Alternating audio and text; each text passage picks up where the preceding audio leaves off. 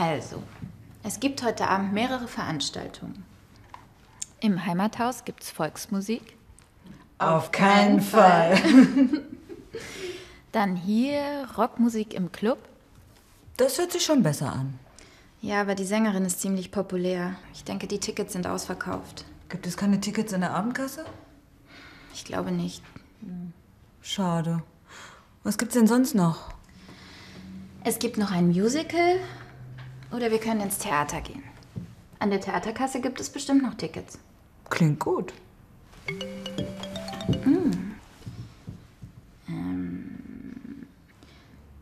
Hast du Lust, meinen Neffen Nico kennenzulernen?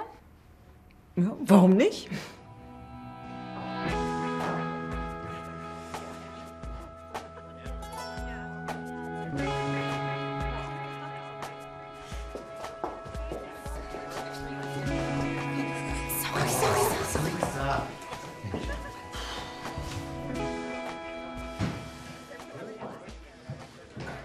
Liebe Gäste, liebe Gäste, und jetzt ein kleines Konzert von unseren guten Freunden Lisa, Sebastian und Nico. Viel Spaß.